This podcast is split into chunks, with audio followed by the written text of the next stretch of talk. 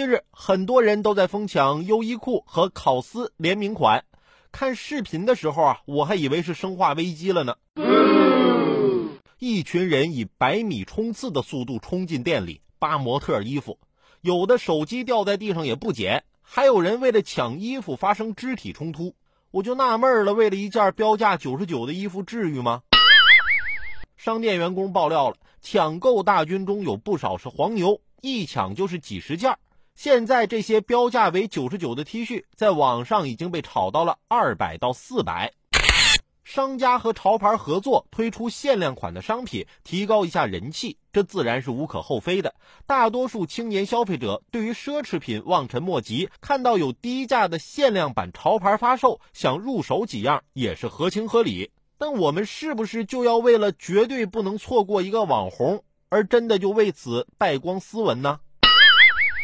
并不是所有的争购者都知道他们拼尽了力气败光了斯文所买到的商品究竟是什么，而且可以说是大部分购买者都不了解。有的人去商店柜台问询，竟然都说不全所要买的潮牌的名字，但这一点也不影响他们投身争购风潮的热情。难道消费已经不是为了满足生活的需要，而是为了不要错过？还有很多人认为拥有了一件商品，就意味着拥有了一枚金光闪闪的社交货币，可以肆意的炫耀，感受他人羡慕的目光。然而，在消费过程中，我们却极少思考这份心动是否能够长久。而且，作为一个紧跟时代潮流的媒体人。我的经验是，爆出哄抢事件的潮牌再次出现在大街上的时候，只会给人那种谁穿谁 low 的观感。